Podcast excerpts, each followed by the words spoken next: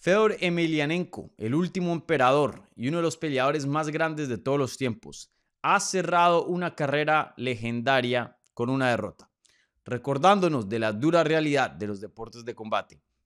¿Qué tal a todos? Mi nombre es Dani Segura, yo soy periodista para MMA Junkie y el host aquí en Hablemos MMA. Y en este video vamos a analizar la última pelea de Fedor Emelianenko, igualmente el resto de la acción que pasó en Bellator 290 este sábado. Bueno, gente, ustedes eh, ya saben, siempre empezamos de arriba abajo con la cartelera.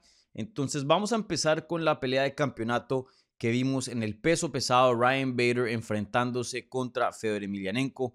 La decisión oficial, el resultado oficial fue que Ryan Bader derrota a Fedor Emelianenko vía knockout técnico en el primer asalto a los 2 minutos y 30 segundos. Y bueno, esta era una pelea de campeonato, sí, obviamente que es grande, especialmente en el peso pesado, que pues es eh, literalmente grande, igualmente pues siempre esa categoría significa bastante en los deportes de combate. Y encima de eso era el cierre de la carrera legendaria de Fedor Emelianenko, hoy día el mejor peso pesado de todos los tiempos. Un peleador que por mucho tiempo también tenía ahí algo que decir en el argumento del mejor peleador libra por libra de todos los tiempos. Creo que eso ya se le ha escapado con los años y después de tener ciertas derrotas, pero sin duda lo que ha hecho en peso pesado no ha sido empatado, no ha sido igualado y él hoy día se retira, se va como el mejor de todos los tiempos en peso pesado, a pesar de irse con una derrota muy fea. Y como decía en la introducción, eh, cierra una carrera de una manera no muy buena, obviamente perdiendo, siendo finalizado y recordándonos nuevamente la dura realidad de los deportes de combate, que estas estrellas, que estas personas que respetamos, que admiramos, que queremos, rara vez se van de una manera feliz, rara vez se van eh, estando sus mejores momentos y más bien los vemos a ellos en sus peores momentos. Creo que dos personas que vienen a la mente claras de gente grande que se pudo ir y cerrar carrera con broche de oro sería Habib Nurmagomedov y George St. Pierre. Pero fuera de esos dos, la verdad que es muy raro ver una leyenda, un grande, un ex campeón irse de una manera digna de este deporte. Y bueno, inclusive Fedor, que es uno de los mejores de todos los tiempos, sin duda, como dije, el mejor peso pesado, no lo pudo hacer. Eh, la pelea fue relativamente rápida, como les mencioné, eh, pararon el combate a los 2 minutos y 30 segundos. Una pelea donde Fedor Emelianenko se vio lentísimo desde que empezó.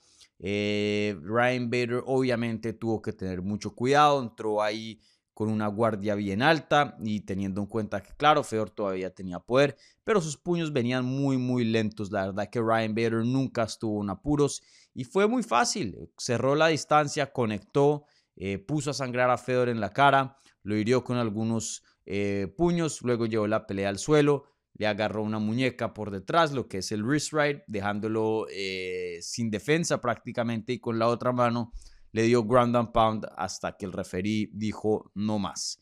Y, sí, fue una, una pelea que dejó a mucha gente triste, incluyéndome a mí. Ese fue el sentir en las redes sociales, en Twitter, todo el mundo quedó down.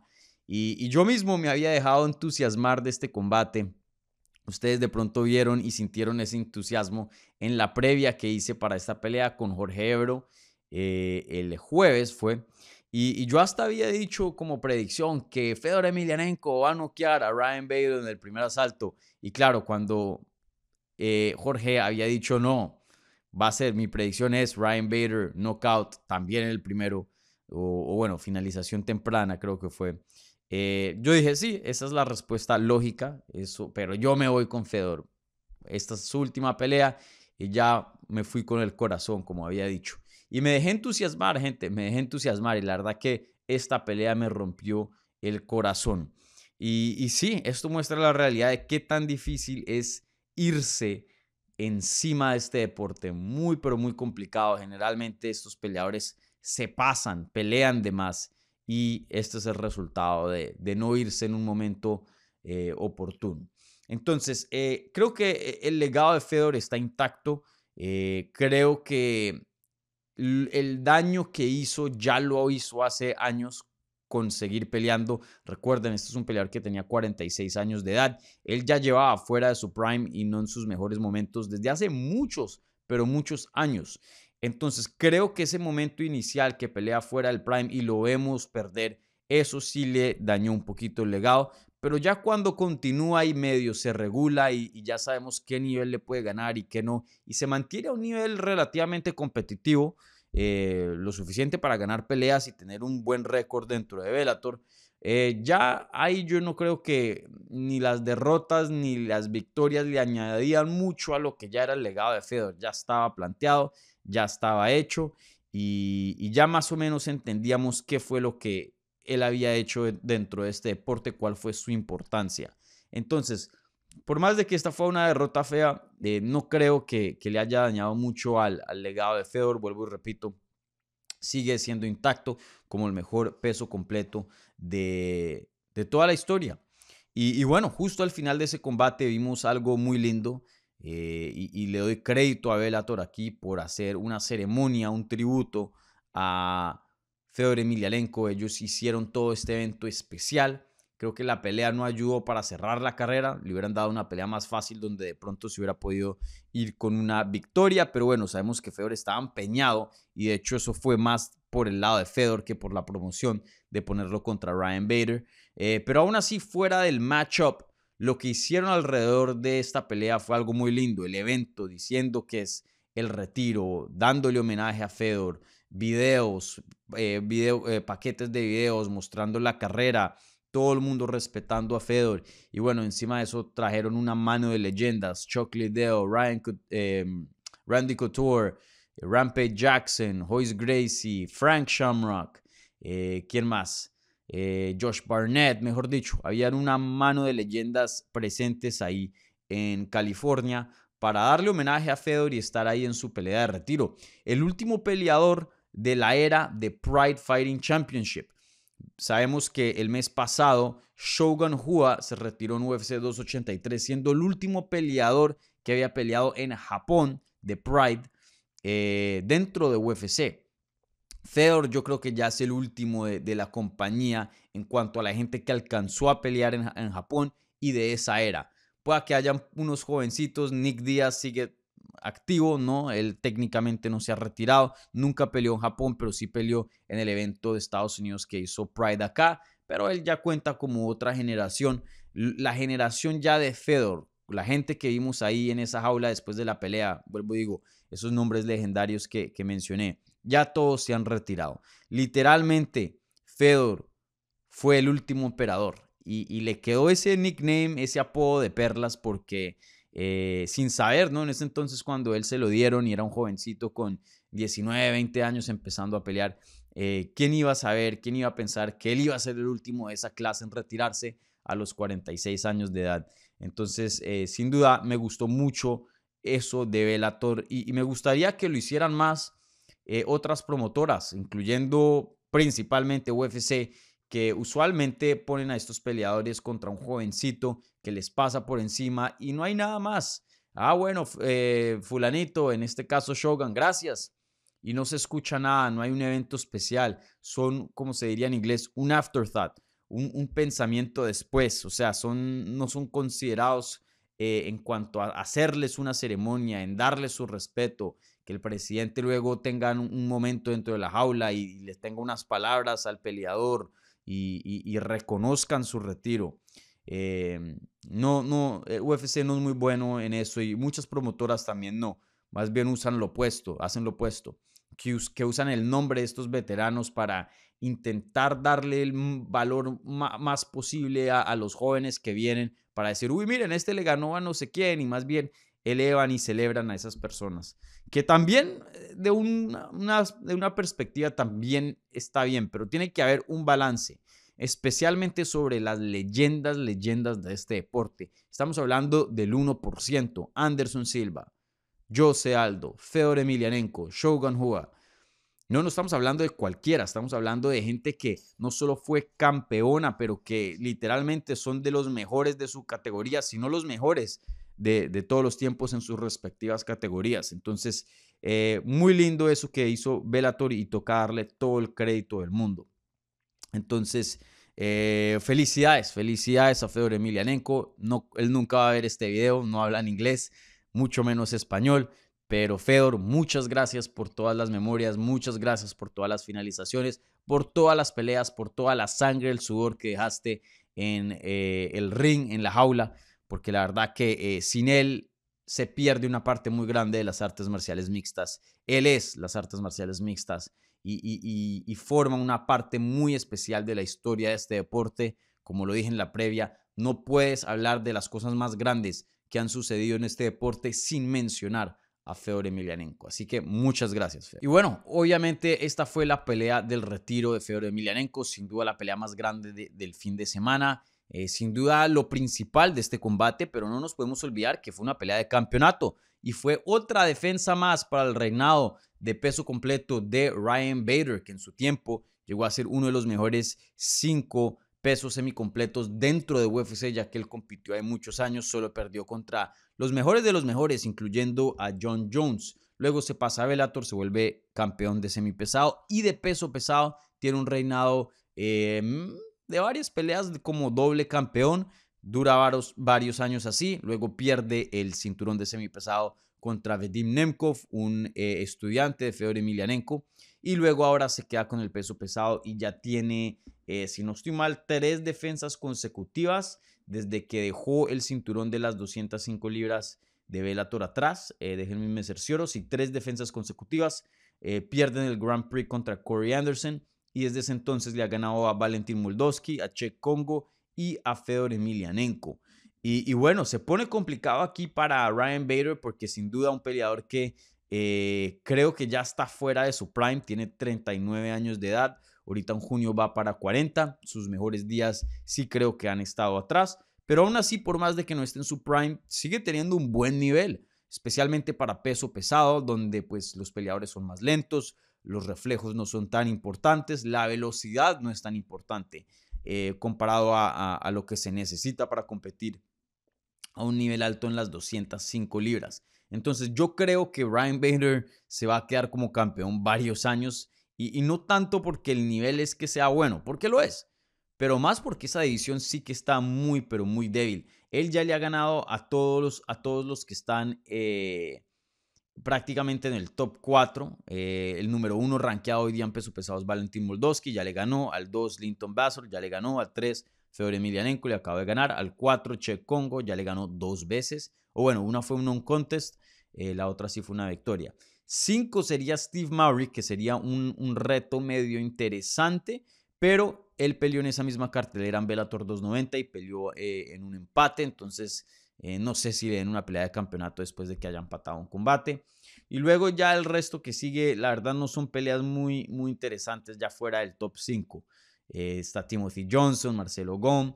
Entonces yo no sé qué van a hacer para encontrarle un rival a Ryan Bader. No tengo ni idea, pero sin duda esa división de peso pesado es probablemente la división más necesitada de los hombres de Bellator en cuanto a talento.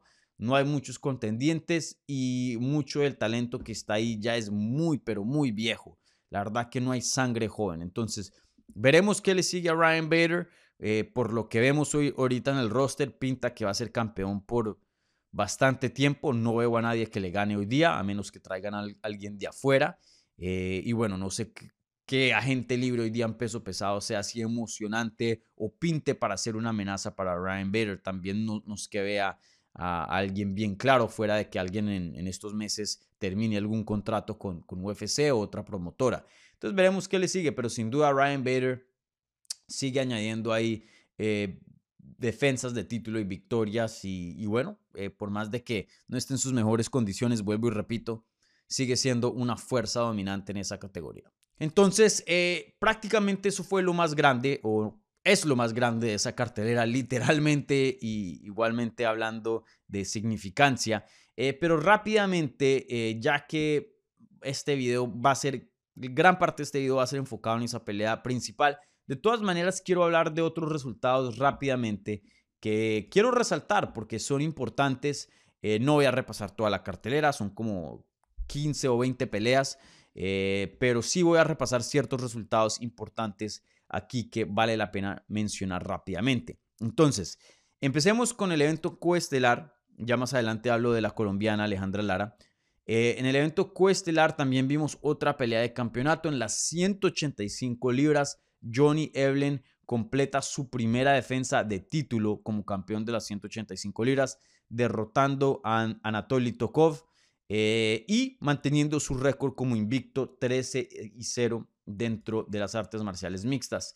Eh, Johnny Evelyn, veremos a dónde llega este peleador. 31 años de edad, no muy joven, pero también no lleva mucho tiempo dentro de las artes marciales mixtas. Hizo su, debut profesional en el 2017. Ojo, ojo con, con Evelyn, porque le gana a Gegard Musasi para ganar el título. Gegard Musasi ya está viejito, pero un hombre que toca respetar mucho. Ahora le gana a Tokov limpiamente y se ve muy bien. Veremos qué tan lejos puede llegar. Tiene un excelente equipo con American Top Team aquí en el sur de la Florida. Eh, se está viendo muy bien, un peleador que conocemos por ser un luchador con buen ground and pound, mostró muy buen striking en esa pelea, muy disciplinado, muy técnico, eh, no tiene así nada que deslumbra, pero todo lo básico lo hace bien. Y, haciendo excelente lo, básico, con eso puedes llegar muy lejos dentro de este deporte. Entonces, eh, veremos, veremos qué tan lejos llega Evelyn. vi algunas personas ya diciendo, oh, este es uno de los mejores 185 libras del mundo. No estoy dispuesto a ponerlo en un top 5 eh, por ahora, pero sí creo que sin duda es un top 15. Creo que si Johnny Eblem hoy día lo metes en el top, top 15 de la división de, de, UFC, de peso medio, él le gana a gente como Brad Tavares, él le, gana a muchos nombres que, que, están en esos rankings. Ya un top 10, ahí se pondría un poco más difícil la cosa.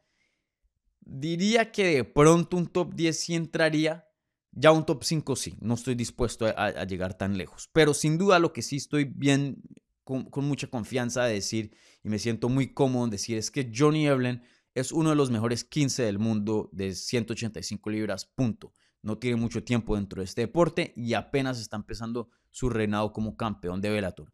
Si sigue así, si sigue evolucionando, si sigue defendiendo el título, pueda que siga escalando eso y llegue a ser uno de los mejores cinco, si no nos dé em, un buen argumento para decir que es el mejor, ¿no? Dependiendo de, de, quién es el campeón de UFC en ese momento. Pero sin duda Johnny Eblem, un peleador que es muy, muy interesante y, veremos qué tan lejos llega, porque sí muestra bastante promesa y se vio muy bien.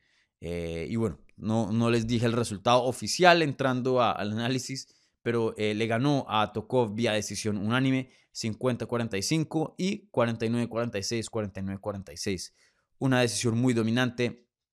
No hubo duda quién era el ganador después de 25 minutos de pelear.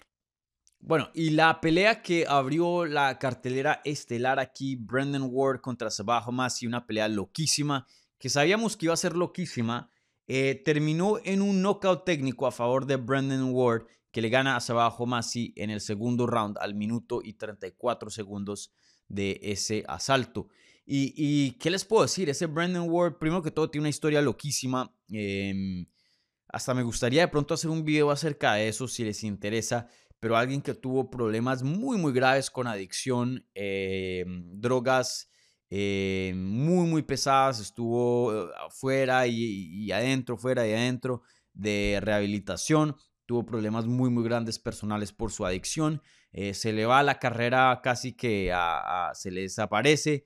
Eh, mejor dicho, peleando en unas circunstancias terribles y ya por fin está limpio, ya por fin, em, bueno, dicen que siempre son adictos, ¿no? Pero ya por fin no está usando drogas, aunque pueda que la adicción sí todavía siga ahí existiendo, pero es alguien que, que, ha podido recuperar su carrera tres victorias consecutivas. Ahora le gana a Sabajo Masi, que es un peleador bueno. Y, pinta para, para ser un peleador muy interesante, por lo menos que nos dé combates fenomenales en esta categoría de las 170 libras. Probablemente si sigue así va a terminar peleando por el título. ¿Quién, o sea, no sé qué tanto le doy para ganarle a alguien como Amosov o como eh, el otro campeón, el Logan Storley, eh, el interino. No sé qué tanto le doy, pero sin duda está yo creo que entre los mejores cinco de esa categoría. Un peleador muy, muy bueno y muy, muy emocionante. Sin duda es una, una, una, ficha excelente para Bellator porque donde quiera que pongan este peleador te va a dar un peleón pero buenísimo y, una finalización espectacular. Em, la verdad que Brendan Ward es, es, es, excelente de ver. Les recomiendo ver esa pelea. Esa pelea con Sabajo Masi estuvo buenísima. Y Sabajo Masi se puede decir que es lo mismo. De pronto no tiene las mismas herramientas que, que Ward.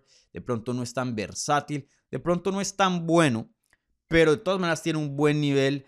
Es otra ficha muy importante para Bellator, donde sea que lo pongan, va a dar un, show.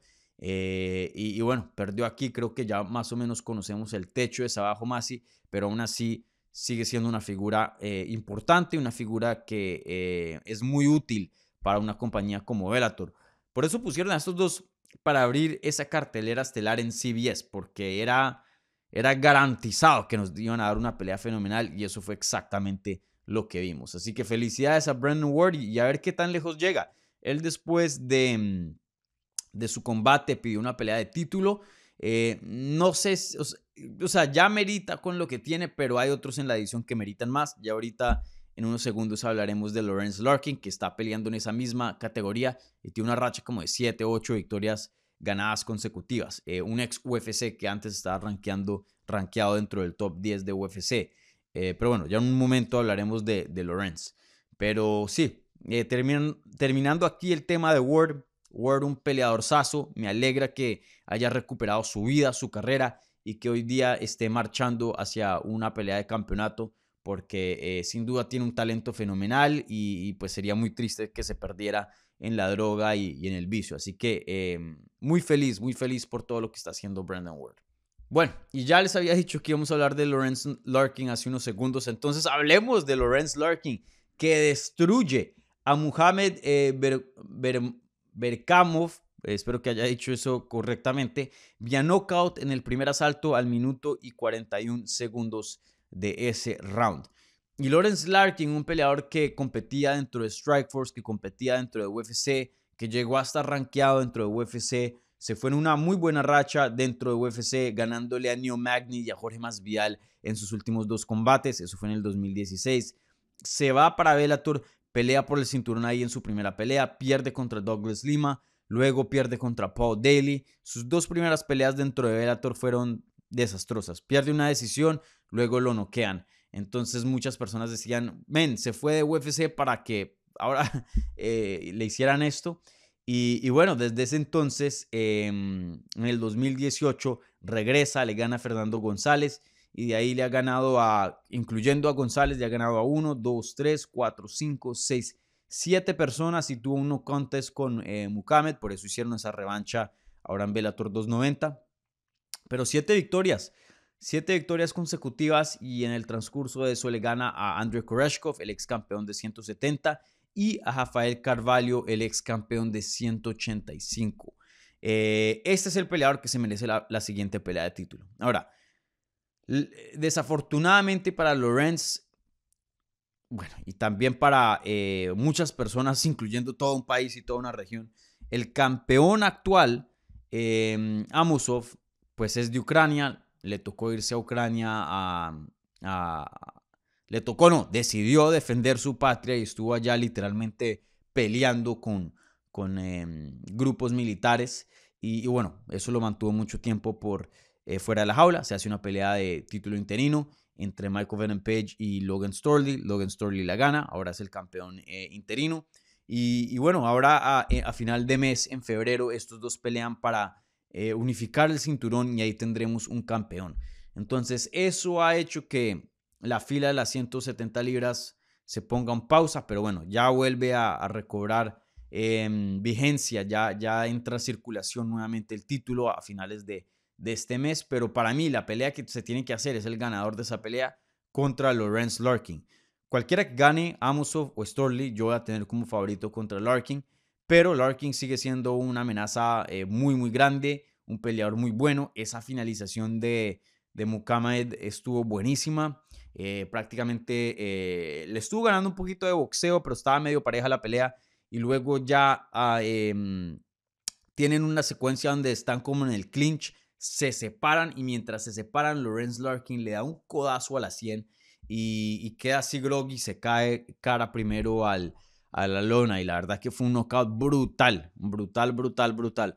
Uno de los más brutales que, vimos, que hemos visto ahora en el 2023. Hasta ahora empezando, yo sé, pero ya está ahí de, primeritas como de los más brutales. Y, sí, eh, veremos qué le sigue. Yo espero que sea una pelea de título porque, men, siete victorias consecutivas ¿cómo no te puedes merecer una pelea de campeonato? Entonces, especialmente en Bellator, donde no, hay mucha competencia. Entonces, eh, ojalá que eso le llegue a, Lawrence Larkin, una pelea de campeonato. Y para terminar, y yo sé que hubo otros combates también muy buenos, pero eh, no quería entrar y analizar todo, todo, todo, porque aquí me puedo quedar dos horas. Pero para terminar, eh, quería hablar sobre esta pelea que vimos en un catchweight, ni siquiera en una división. Estaba supuesta pasar en las 125 libras del lado de las mujeres, terminó pasando en un catchweight de 128.8 libras, casi 129. Eh, una pelea entre Diana Azaragova y la colombiana Alejandra Lara. Diana Zaragoza no da peso el viernes, entonces eso causa que pues esta pelea se, compita en, en, un catchweight. Y bueno, Alejandra terminó aceptando el combate, por más de que ella sí había dado el peso y Diana no. Y estas dos pelean y se van a una decisión. Diana Azaragoa, la rusa, mantiene su récord como invicta y le gana a Alejandra Lara vía decisión dividida. Eh, un 29-28 para Lara y dos 29-28 a favores de Azaragoa. Eh, yo estuve eh, en desacuerdo con esta, em, con esta decisión. A mí me pareció que Alejandra claramente ganó el combate. Estuvo cerrado, estuvo competitivo, sí. Em, no voy a decir que es un robo, pero también no me voy a ir al otro lado y decir que, uy, esta pelea estuvo muy cerrada, pudo haber ido para cualquier lado. Me pareció que aquí hubo una ganadora clara y fue Alejandra Lara. Em, pierde el primer asalto. Eh, a Zaragoza se veía una peleadora más disciplinada, un poquito más em, más intencional en ese primer asalto, tenía una estrategia un poco más clara en cuanto a, a, qué es lo que tenía que hacer y qué es lo que no tenía que hacer en el combate. Alejandra Lara no tanto. Ya en el segundo ella como que descifra el timing, descifra el ritmo de Zaragoza y vemos que eh, empieza a usar ya técnicas más efectivas en lo que es el striking. Conectó bien, bien duro, estaba presionando, fue la agresora, fácilmente se gana el segundo asalto y el tercero igual. A Zaragoza de pronto conectó con algunos jabs, pero la que estaba haciendo el daño más grande era Lara. Le estaba mandando la cabeza hacia atrás con varios golpes bien, bien duros. Y, me pareció que ganó el segundo y el tercero. Para mí era un claro 29-28 para Alejandra Lara. Y no solo eso, tener en cuenta que pues estaba en desventaja en, en el sentido de que a Zaragoza eh, entró al combate más pesada. Entonces, una lástima porque Alejandra Lara, pues como vimos en, en la entrevista que tuvimos aquí en el canal, había hecho cambios bien grandes en su carrera, intentando de volver a encontrar em, la buena racha, otra vez entrar a lo que es em, un ritmo de victorias. Y, bueno, aunque, aunque no fue una noche perfecta para ella, creo que vimos un mejorío, creo que vimos una peleadora un poco más confiada, una peleadora... Em, vimos muchas cosas que ya sabíamos de Alejandra, guerrida, buen striking, pega duro, eh, bien dura, buen aguante. Eh, pero también vimos otras cosas, vimos ajustes entre rounds. Por más de que no sean perfectos, vimos intentos de, grappling, de wrestling. Y, bueno, eh, lástima que, que, la colombiana aquí, Alejandra, haya sufrido otra derrota porque me pareció que se merecía una victoria. Pero bueno, lo, bueno y se puede ir orgullosa de que mostró mejoría y en este punto de su carrera creo que eso es más importante que una victoria, ¿no? Creo que se lleva, eh, y si uno es fan, ¿no? Para los fans de Alejandra Lara también, eh, creo que es más importante ver evolución, ver, em, ver mejoría y que pierda que no ver nada de eso y que hubiera ganado. Entonces, em, de todas maneras, pienso que Alejandra tiene un potencial increíble, eh, tiene mucho en qué trabajar, obviamente. Me gustaría verla firme en algún campamento con un coach donde se sienta bien. Eh, sé que ella a veces tiene un estilo ya un poco nómada, pero creo que alguien que, que sí esté trabajando con ella constantemente, creo que le, daría mucho beneficio. Y, bueno, a ver qué, qué es lo que le sigue a Alejandra Lara, pero en mi opinión ganó, ganó ese combate y nos dio una pelea muy emocionante. Eso sí, Alejandra eh, históricamente nos ha dado combates muy buenos, una peleadora que eh, es una de las más emocionantes en esa categoría de 125 libras. Entonces, veremos qué pasa, pero, pero bueno, eh, creo que todavía, a, pesar de la mala racha, Alejandra Lara sigue teniendo un, buen futuro y, bastante potencial dentro de este deporte. Así que eh, veremos, veremos qué le sigue a Alejandra. Bueno, gente, entonces con eso vamos a terminar aquí el resumen y el análisis de Bellator 290. Obviamente me quería enfocar la mayoría de tiempo en el evento estelar, ya que pues tenía más significancia que todos los otros combates. Eh, y bueno, y luego darles un par de combates como les eh, mencioné aquí y allá que, que me parecieron importantes de, mencionar. Así que por favor denle un like a este video. Si son nuevos y les gustó el video, suscríbanse. Bienvenidos al canal y nos vemos en el próximo video.